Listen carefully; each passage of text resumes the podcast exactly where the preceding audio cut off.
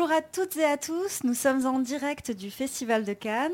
Je suis Alexia Demar et je présente tous les matins de 10h à 11h les Cannes techniques organisées par la CST, la Commission supérieure technique de l'image et du son. Aujourd'hui, nous recevons Guillaume Rachet de Perfect Memory. Bonjour Guillaume. Bonjour Alexia. Alors Guillaume, pouvez-vous nous présenter la genèse de la solution Perfect Memory? Euh, alors oui, donc euh, Perfect Memory, donc tout d'abord on est un éditeur logiciel qui euh, donc offre une solution qu'on appelle le Cognitive Asset Management. Donc l'idée en fait c'est quand vous produisez au sein d'une entreprise, d'une organisation, d'un projet, d'une production cinématographique par exemple, produisez tout un ensemble de documents, de contenus, de données. Et notre objectif ça va être de, capitaliser tout ce qui est produit, de référencer tout ça et de le rendre accessible à tous ceux qui en ont besoin. Et donc la genèse de Perfect Memory, alors ben, déjà c'est avant tout le projet, euh, projet d'un homme, Steny Solitude, qui a créé il y a 15 ans euh, cette entreprise avec cette, euh, cette vision, en fait, cet objectif qui est que plus le monde numérique se développe et plus la quantité de données produites devient astronomique et des données du coup qui sont en plus on va dire stockés dans des, dans des écosystèmes qui euh, sont très très silotés, ne, communiquent pas entre eux. Donc il y a un vrai enjeu en fait d'accessibilité de ces données et plus les données sont bah, nombreuses et plus il devient difficile de, s'y retrouver. Donc la, jeunesse du projet de, Perfect Memory, c'est d'adresser cette problématique.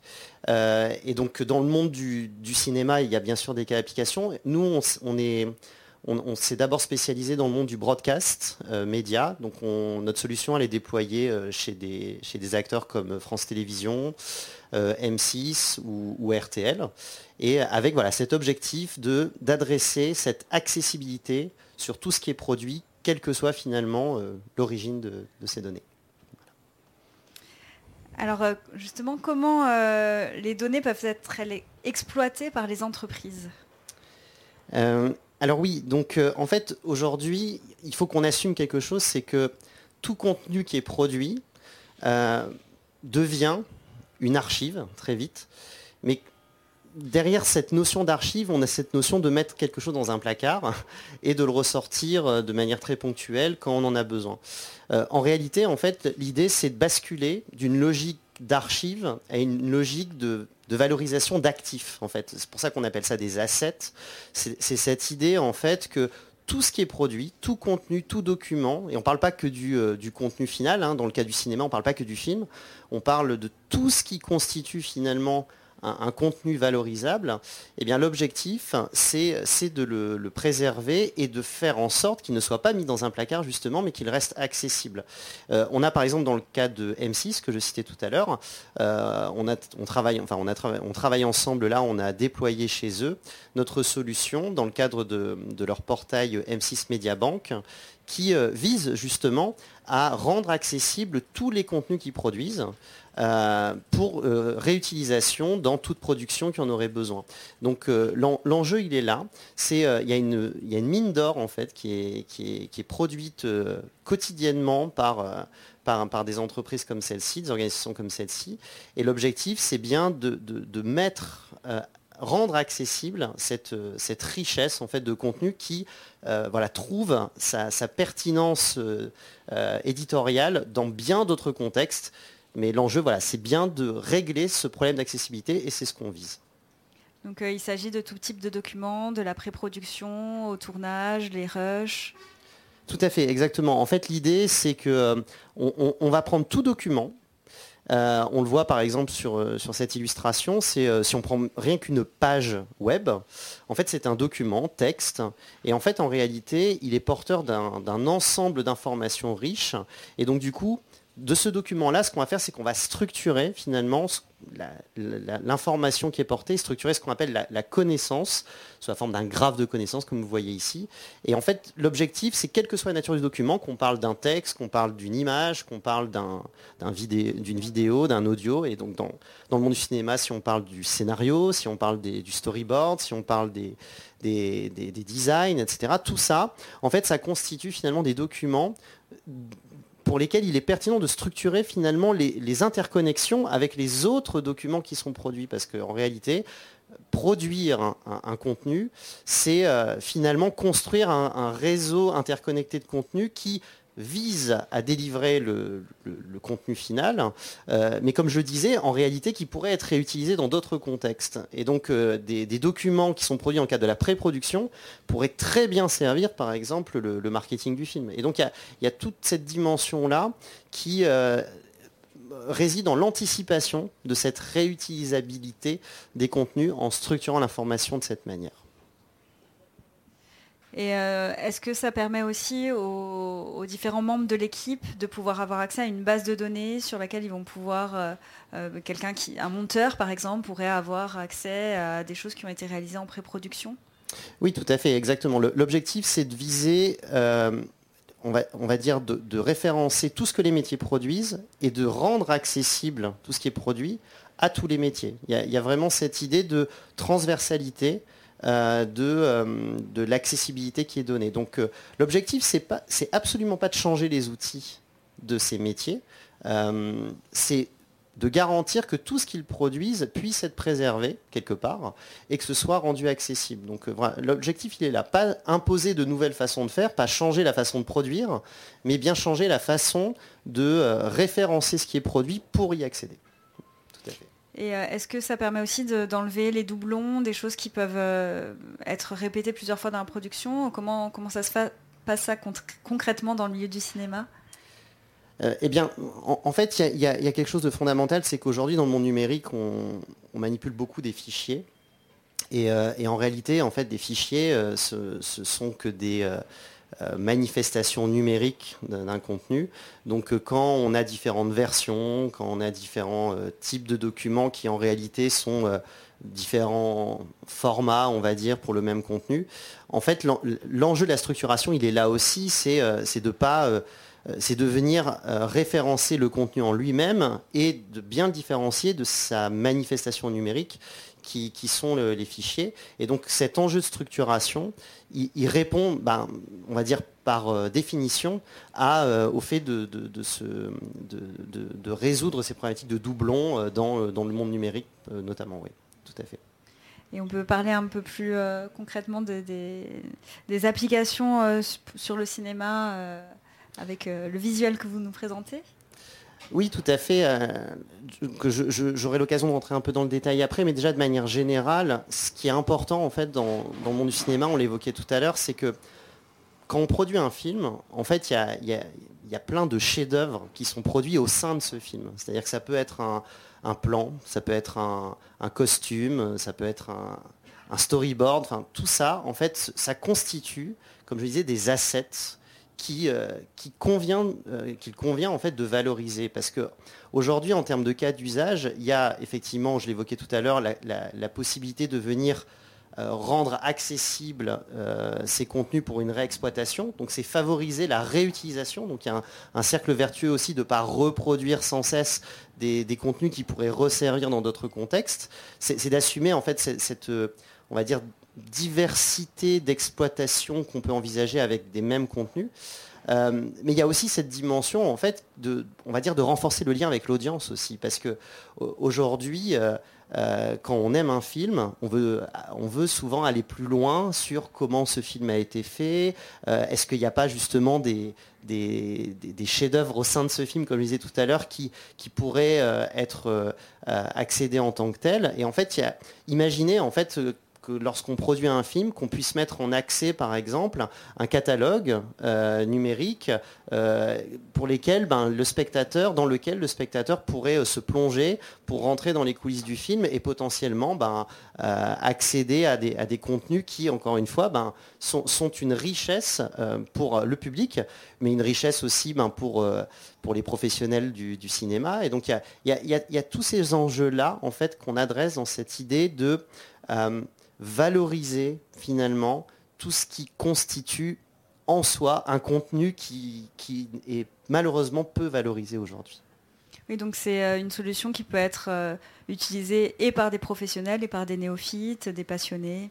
Tout à fait, parce qu'il y, a, en fait, l'enjeu, c'est l'intelligibilité du contenu. C'est-à-dire que l'enjeu, c'est de, quand on dit rendre accessible le contenu, c'est aujourd'hui, dans le monde du cinéma, ça nous arrive tellement de fois, je ne sais plus comment ce film s'appelle, mais je sais que c'était avec cet acteur, ou je sais que ça a, été, fait en telle année, ou que sais-je.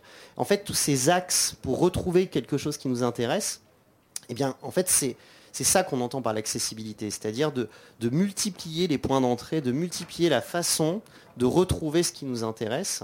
Et, comme je disais tout à l'heure, grâce à la structure euh, que, l'on applique, la structuration qu'on applique, eh bien en fait on multiplie ces, points d'entrée et, donc finalement on rend facile l'accès. Et en ça, bah, du coup, ça s'adresse à la fois aux professionnels, mais aussi à des néophytes. Oui, tout à fait. Euh, est-ce qu'on peut parler un peu de votre travail avec Movie Labs?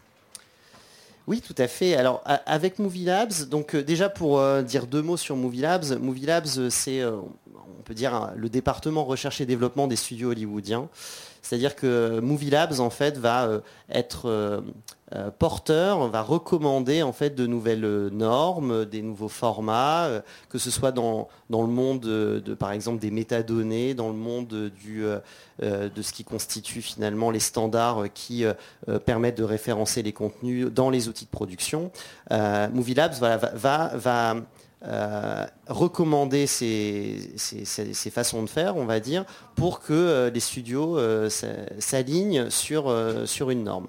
Et en fait, aujourd'hui, ce qui est intéressant avec Movie Lab, ça fait quelques années maintenant qu'ils ont identifié ça, c'est qu'ils ont identifié que les graphes de connaissances étaient la voie la plus pérenne pour référencer justement tout ce qui est produit au sein d'une production. Et donc pour ça, en fait, Movie Labs a, mis en place un standard, un modèle standard, qui s'appelle euh, l'ontologie for Media, Creation, euh, l'ontologie OMC. Donc ce qu'on appelle une ontologie, c'est le modèle d'un graphe de connaissances, hein, sans rentrer dans les détails, techniques.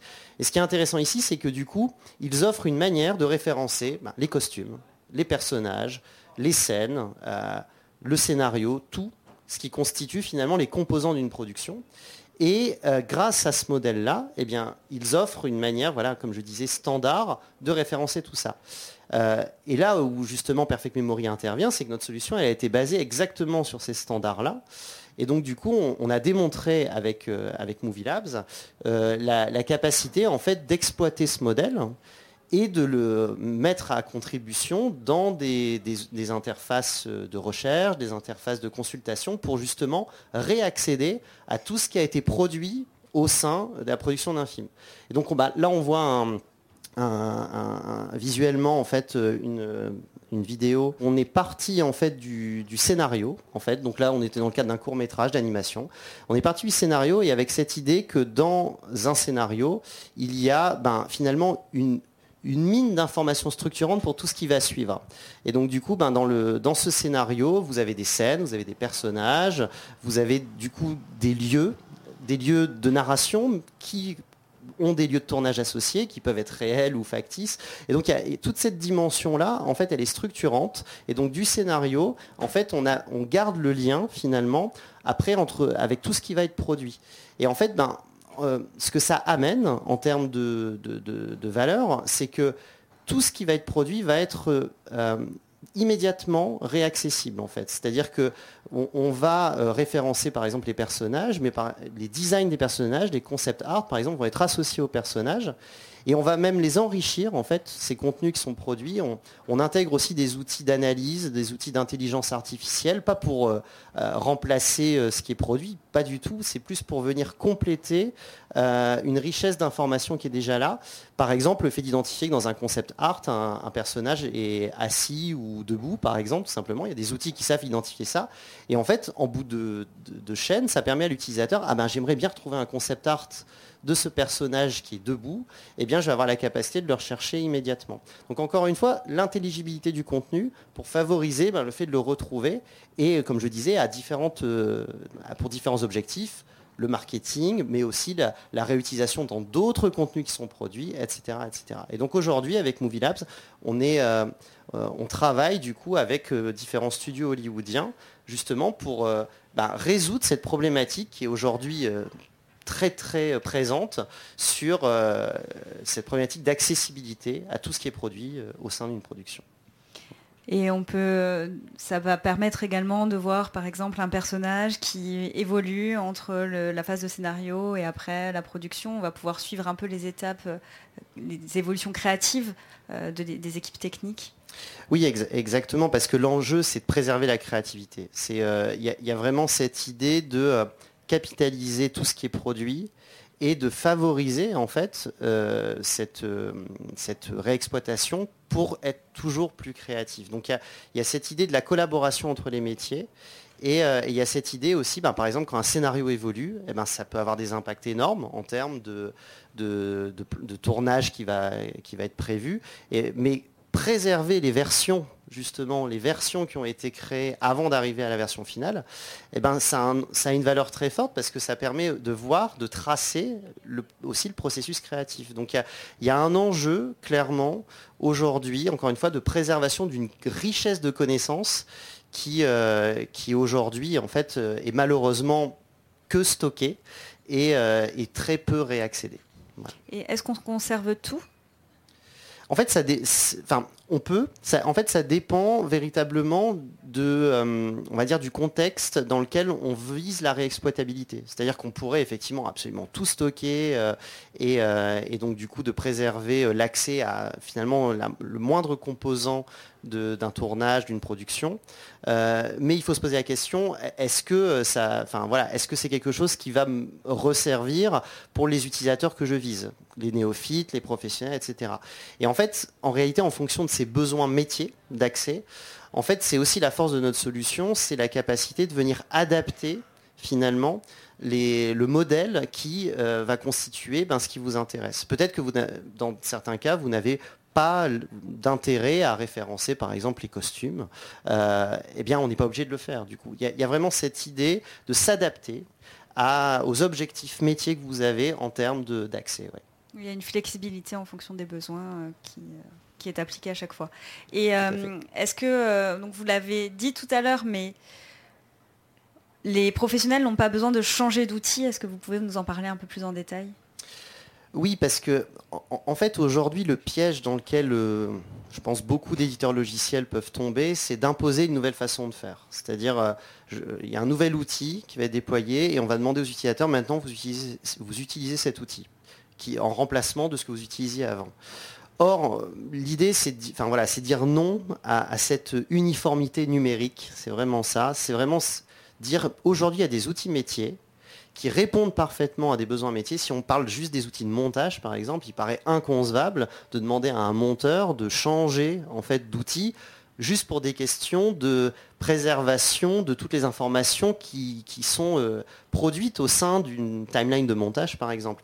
Donc on ne va pas demander de changer d'outil. Ben, c'est pareil pour euh, euh, l'écriture du scénario, c'est pareil pour les concepts art, c'est pareil pour finalement tout ce qui est produit. L'objectif, c'est de préserver ces outils métiers, mais de derrière, de mettre en place finalement ce, ce socle qui va permettre de préserver ce qui est produit. Donc on ne demande pas au métier de changer d'outil.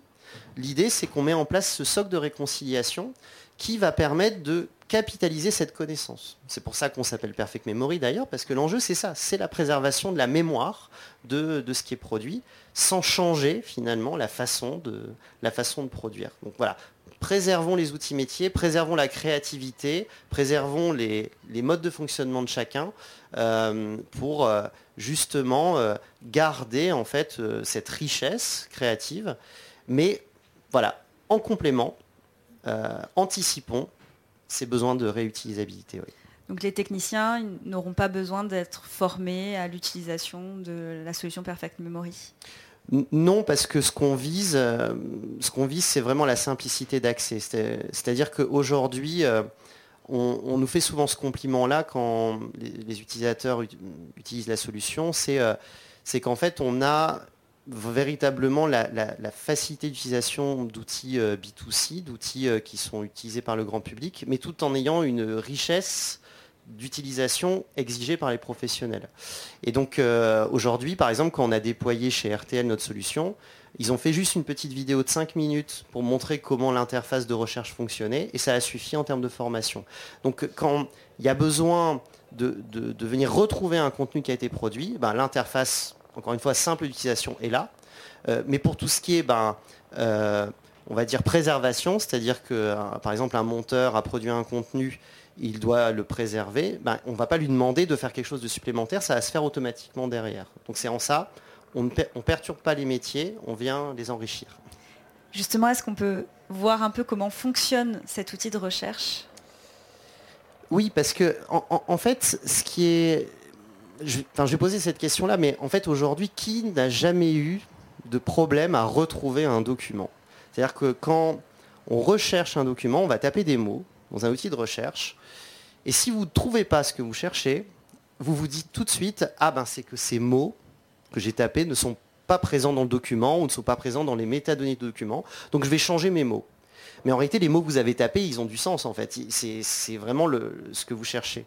Donc en fait, on a, ce, travers aujourd'hui d'être, euh, on va dire, euh, euh, fermé sur cette idée que ce que je peux rechercher, c'est forcément ce qui a été stocké. Or, du coup, ce qu'on amène en fait avec les technologies qu'on implémente, qu'on met en œuvre, les graphes de connaissances comme j'évoquais tout à l'heure, c'est d'apporter finalement cette dimension qu'on appelle cette dimension sémantique portée par les données. Rien que quand on, s'adresse euh, dans un contexte où il y a plusieurs langues qui sont maniées, on comprend bien qu'un mot en français et un mot en anglais, ben, ce sont deux données différentes, mais qui peuvent porter le même sens. Eh bien l'idée c'est ça, c'est que notre outil de recherche, en fait, il assume ça. Et donc finalement, vous pouvez taper un mot qui est absolument pas dans le document, qui n'est absolument pas attaché aux métadonnées, mais obtenir quand même votre résultat parce qu'en fait, en réalité, le mot que vous avez tapé est l'une des données possibles pour l'information que vous recherchez. Et donc aujourd'hui, comme je disais tout à l'heure, ça favorise l'accessibilité des contenus. Parce qu'en fait, vous allez pouvoir multiplier les manières d'accéder. Et donc ça, ben, sans rentrer dans les détails techniques, c'est la révolution de ces outils.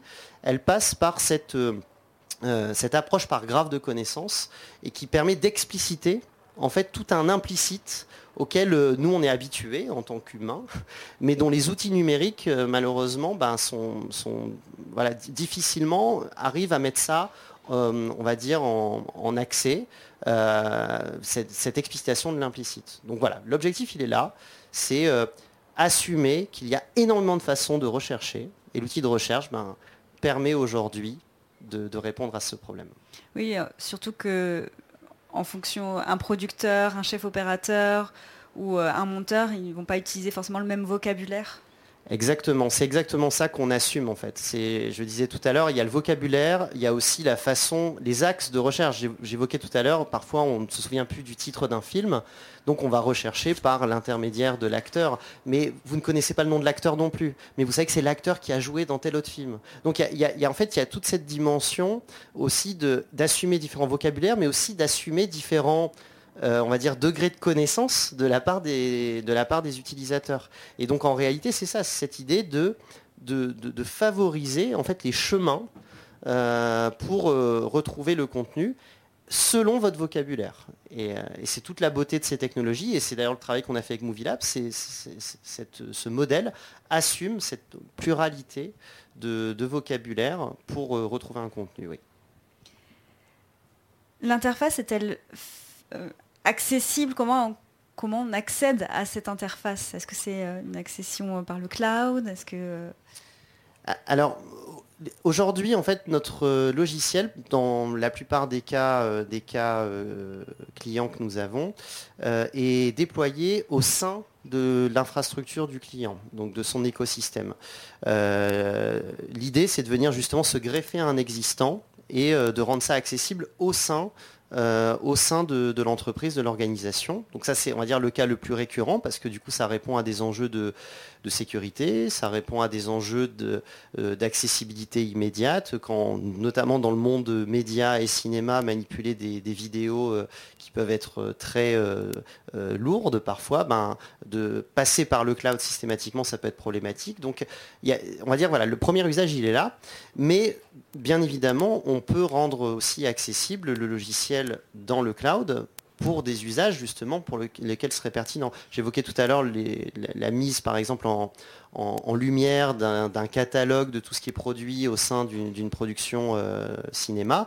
Ben ça, ce serait via une interface accessible dans le cloud. C'est exactement ce qu'on a fait avec M6 que j'évoquais tout à l'heure. C'est une interface accessible dans le cloud et dans laquelle vous avez accès à des, euh, à des versions euh, de contenu qui sont optimisées pour cet accès dans le cloud. Donc voilà, les deux sont possibles et en fait en réalité ça dépend des contraintes.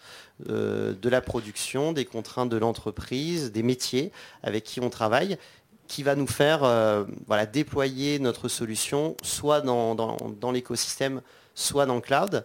Et pour terminer là-dessus, on peut même avoir des déploiements dits hybrides, c'est-à-dire où il y a certaines parties de la solution qui vont être dans euh, l'écosystème interne et d'autres parties qui sont accessibles dans le cloud. donc il y, a ce jeu aujourd'hui qui permet de s'adapter à toutes les contraintes. Vous parliez de sécurité euh, tout à l'heure. Est-ce qu'on peut revenir un peu dessus C'est un, sujet majeur, la, question de la cybersécurité? Qu'est-ce que vous apportez avec Perfect Memory euh, de ce point de vue-là? Alors déjà, par la capacité de, ne pas imposer le logiciel dans le cloud et euh, de, déployer la solution au sein d'un écosystème, déjà c'est favoriser le fait de rendre disponible le logiciel dans des pratiques de sécurité déjà mise en œuvre par l'entreprise. Euh, on a aujourd'hui des clients pour lesquels euh, il n'y a aucun accès depuis l'extérieur qui est possible. Vous devez passer par des bastions de sécurité pour pouvoir accéder à la solution. et euh, eh ben nous, forcément, du coup, l'accès à tout ce qu'on référence ben, suit les mêmes règles. Donc il y, a déjà, grâce à, à cette capacité de se greffer à un existant, on va pouvoir euh, être euh, en adéquation avec euh, les, les, principes de sécurité qui ont été mis en place par l'entreprise. et après, il y a aussi cette idée, comme je disais, de structurer en fait de manière exhaustive, exhaustive tout ce qui a été produit. Et en fait, structurer, on va dire, l'information d'accès au contenu ça, ça fait partie de la connaissance à structurer. C'est-à-dire que pouvoir accéder à un storyboard, ok, c'est fait pour des métiers, mais est-ce qu'il n'y a pas justement des, notions de confidentialité majeures qui doivent être associées à ce, contenu? Euh, Eh bien ça, ça, fait partie finalement de ce qu'on structure également. Donc il y a vraiment cette idée de, favoriser en fait la persistance de cette connaissance qui permettra d'être prise en compte par les outils. Et donc quand vous accédez à un contenu, mais il y aura ces vérifications qui seront systématiquement faites. Et donc finalement, d'un utilisateur à un autre, vous n'accéderez pas du tout à la même chose. Alors on parle beaucoup de production cinématographique depuis tout à l'heure. Est-ce que cette solution pourra être appliquée aussi, euh, elle pourrait être utilisée par les cinémathèques? Alors oui, bien sûr. Je dirais même que c'est un usage euh, naturel en fait de la solution parce que aujourd'hui, euh, comme je disais, euh, on est une solution d'asset management, cognitive asset management. Donc avec cette idée en fait de pouvoir naviguer, explorer tout un ensemble de contenus qui, ben, du coup, ont des vertus de, de connaissances vraiment importantes. Et en fait, par les cinémathèques, il y a vraiment cette idée, comme je disais tout à l'heure, si on référence tout ce qui est produit au sein d'une production, euh, eh bien on va pouvoir explorer finalement ce qui fait euh, le, sel d'une production particulière. Et donc du coup, pouvoir accéder finalement à, l'ensemble des contenus et à l'ensemble des voilà, de ce qui a été produit au sein de, ces, de ces, contenus, eh bien, il y a un enjeu voilà, de référencement, d'historisation euh, de ce qui constitue ben, le, cinéma hein, de manière générale. Et donc voilà, il y a vraiment aujourd'hui euh, cet enjeu de préservation du contenu, il est là aussi pour favoriser la connaissance qui euh, va être réexploitée, naviguée. Donc les cinémathèques, forcément, aujourd'hui, ben, c'est un usage qui peut fortement les intéresser. Euh. Et qui intéressera, pardon, euh, les chercheurs, évidemment, euh, dans une logique de... Exactement. Exactement. Et avec cette idée aussi que tout est connecté, en fait. Il y a vraiment un film, comme je disais, par l'intermédiaire d'une équipe technique, d'un réalisateur, d'acteurs, etc. Il y a des liens évidents d'un film à un autre, mais il y a aussi des liens créatifs qu'on va pouvoir expliciter par cette préservation de tout ce qui a été produit au sein de ce film. Donc euh, oui, pour euh, l'histoire, c'est hyper important. Avant de, une dernière question avant de passer aux questions du public. Euh, est-ce que cette solution est compatible avec les besoins en éco-tournage dont on a beaucoup parlé cette semaine, la semaine dernière et dont on parlera encore cette semaine à Cannes?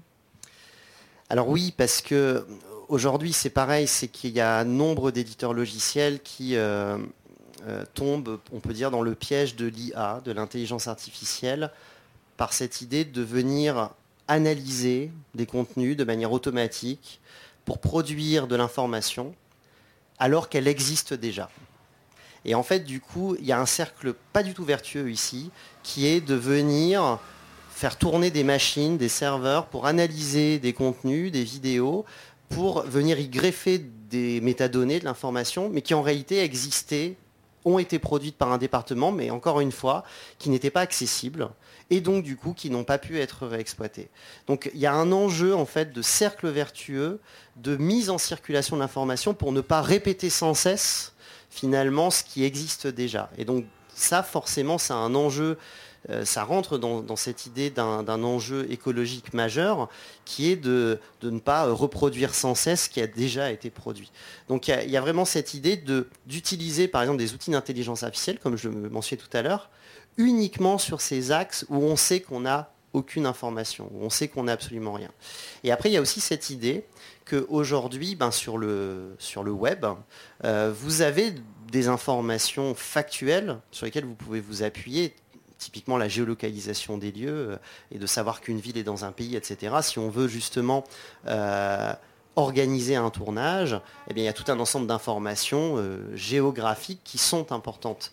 Eh bien, bien souvent aujourd'hui, dans des systèmes d'information classiques, ces informations vont être reproduites euh, dans ben, des nouvelles bases de données, etc., alors qu'elles existent euh, par ailleurs. Donc, cette réconciliation de l'information, elle est vraiment à plusieurs niveaux. Elle est entre ce que vous produisez vous, elle est avec ce que peuvent produire des outils automatiques sur des axes que vous n'avez pas, mais elle, réside aussi dans cette idée de, se connecter, de s'interfacer avec cette connaissance commune qui est sur le web. Et c'est pas pour rien aujourd'hui qu'on dit que en termes de euh, on va dire de, de, de, données non obsolètes, bien souvent vous allez avoir des métiers qui vont chercher euh, sur les outils de recherche sur Internet une information alors qu'ils l'ont en interne.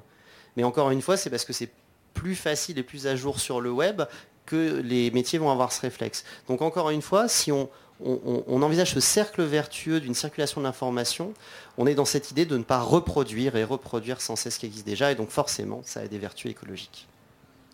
Merci. Alors, on a déjà euh, plusieurs questions en ligne euh, et, euh, des questions dans ça. On va commencer par une première question en ligne. Movilabs est une initiative très intéressante des studios américains.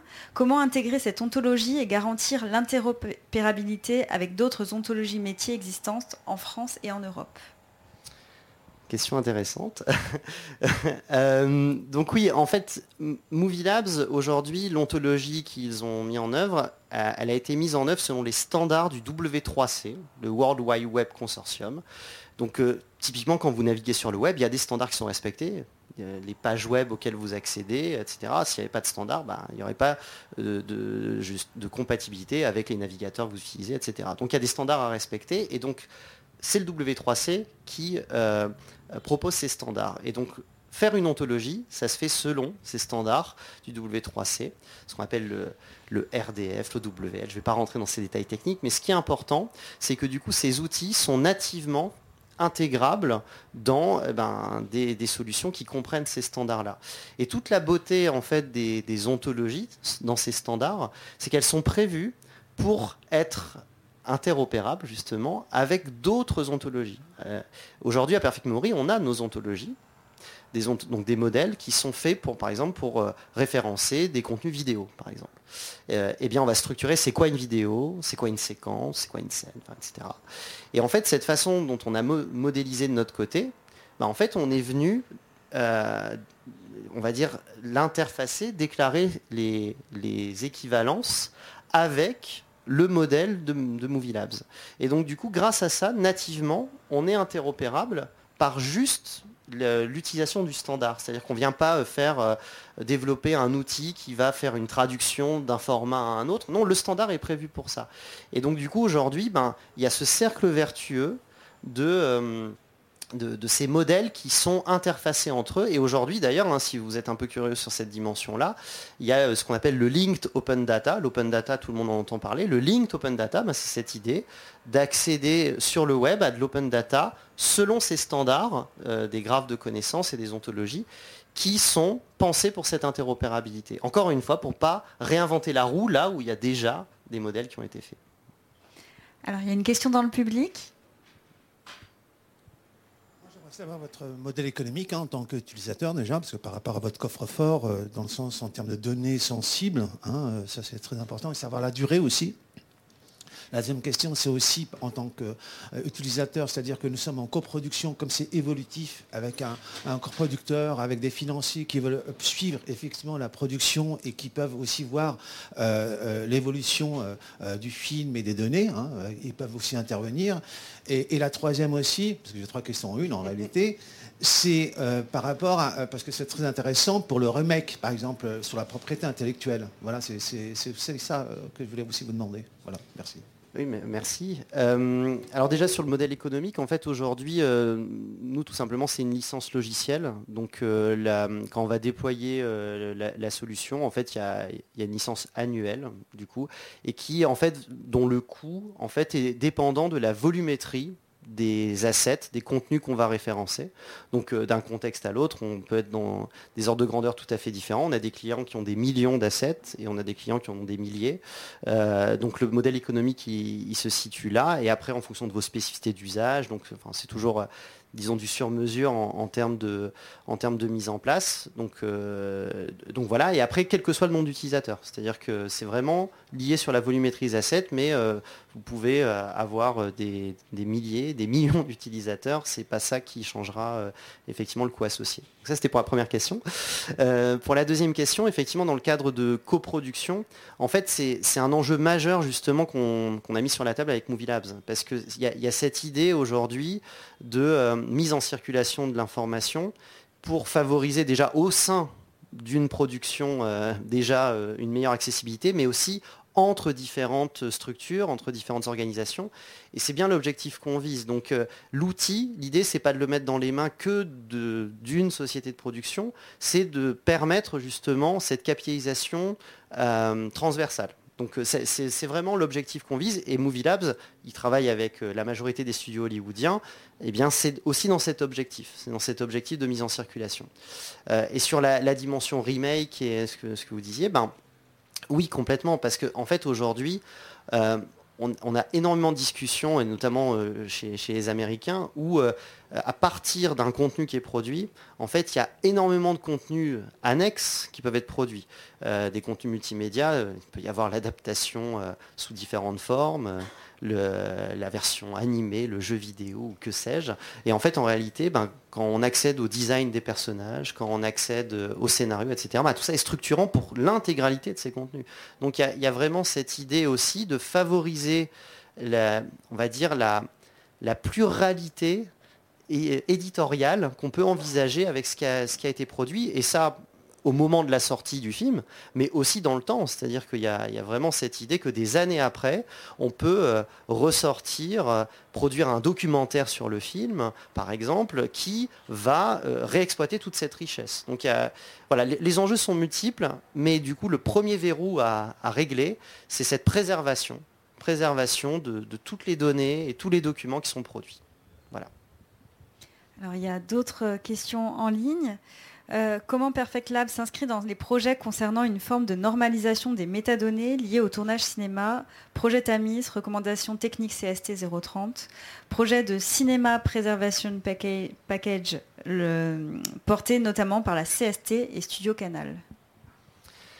Euh, eh bien, on s'inscrit dans tout ça parce que, bah, d'ailleurs, vous citiez le projet Tamis, euh, on, fait partie effectivement de ceux qui ont, répondu à ce projet parce que euh, il y a cet enjeu en fait de normalisation, comme je l'évoquais tout à l'heure, euh, de standards pour justement venir, parce, enfin, pour venir faire circuler cette information, quel que soit le format de ce qui a été produit. En fait, aujourd'hui, on a une, diversité vraiment folle, hein, et particulièrement dans les systèmes de production, de format de métadonnées, de format de fichiers, etc. Et donc l'enjeu, c'est ces formats qui existent, comment je fais pour intégrer leurs données selon justement le standard?